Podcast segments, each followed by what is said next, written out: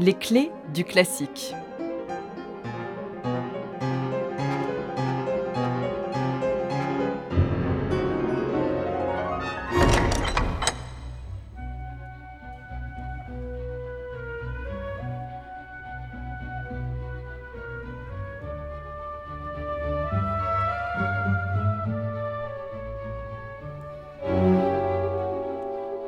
Entre 1819 et 1823, Franz Schubert a une vingtaine d'années et traverse une période difficile.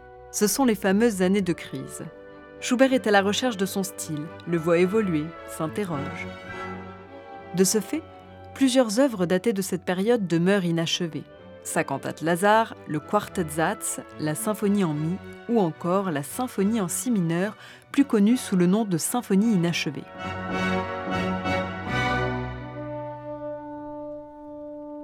À la fin de l'été 1823, Schubert est nommé membre d'honneur de la Société musicale de Styrie à Graz.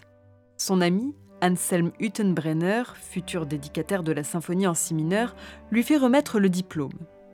Le 20 septembre, Schubert répond par courrier.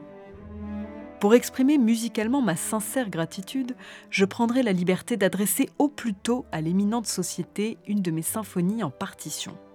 Cette symphonie, c'est probablement la symphonie en si mineur.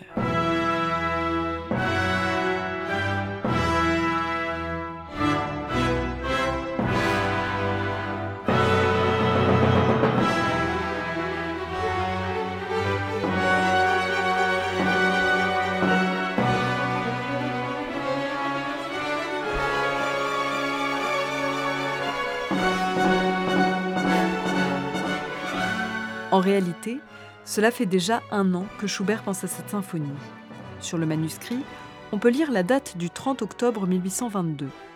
Mais il a alors plusieurs travaux en cours et l'œuvre reste à l'état d'ébauche.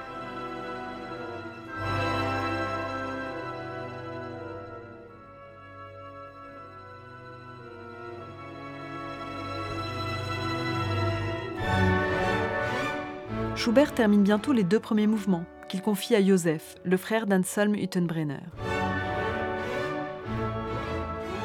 Les deux frères se réjouissent de cette composition. Bien plus tard, Joseph écrira qu'elle est tout à fait légale par son style des symphonies beethoveniennes.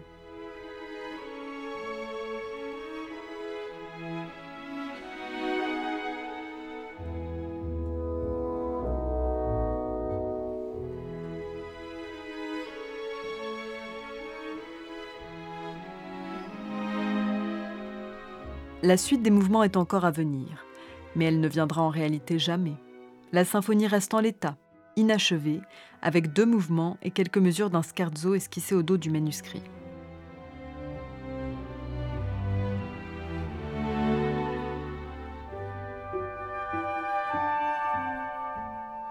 Il peut paraître étonnant que Schubert n'ait plus jamais touché à sa partition, quand on sait qu'il lui reste encore cinq années à vivre.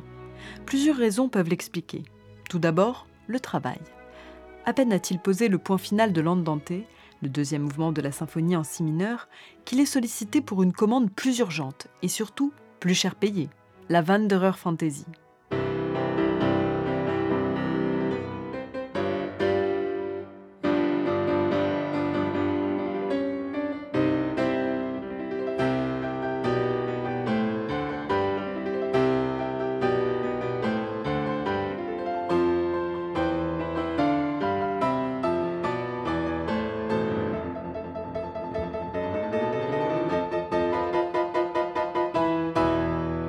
Schubert est ensuite accaparé par deux opéras, Les Conjurés et Fierabras. Il faut dire qu'à l'époque, le compositeur est très attiré par la scène. La symphonie en si mineur est un peu une parenthèse entre deux périodes tournées vers l'opéra. C'est à cette époque que Schubert contracte la syphilis et sa santé ne va cesser de se dégrader.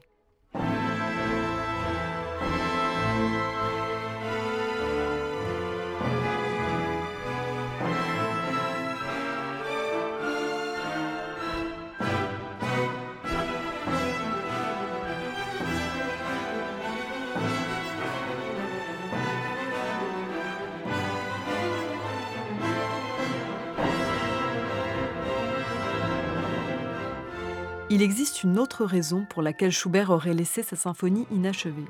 Elle renvoie aux œuvres datées des années de crise, et il n'est peut-être pas évident pour lui de se replonger dans cette période, comme le suggère la musicologue Brigitte Massin.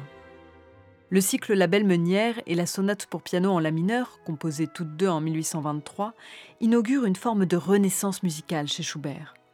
Quel intérêt de poursuivre une œuvre le renvoyant des années en arrière?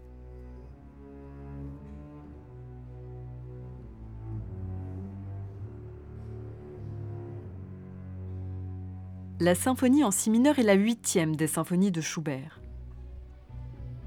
Le premier mouvement commence tout en douceur, par une phrase pianissimo et dans le grave. On peut y percevoir l'un de ces motifs d'ensevelissement chers au génie schubertien, nous dit encore Brigitte Massin. S'ensuit un thème mélancolique en si mineur, exposé au hautbois et à la clarinette, bientôt confronté par un deuxième thème plus riant en sol majeur.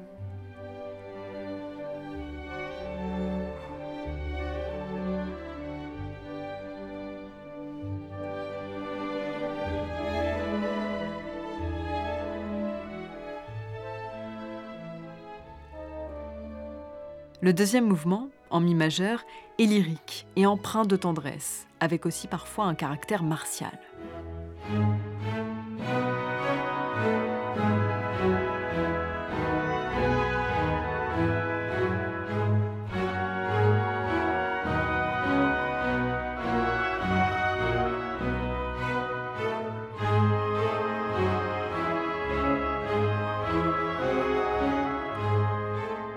La symphonie en si mineur est créée le 30 avril 1865 à Vienne à la Société des Amis de la Musique sous la direction de Johann Herbeck.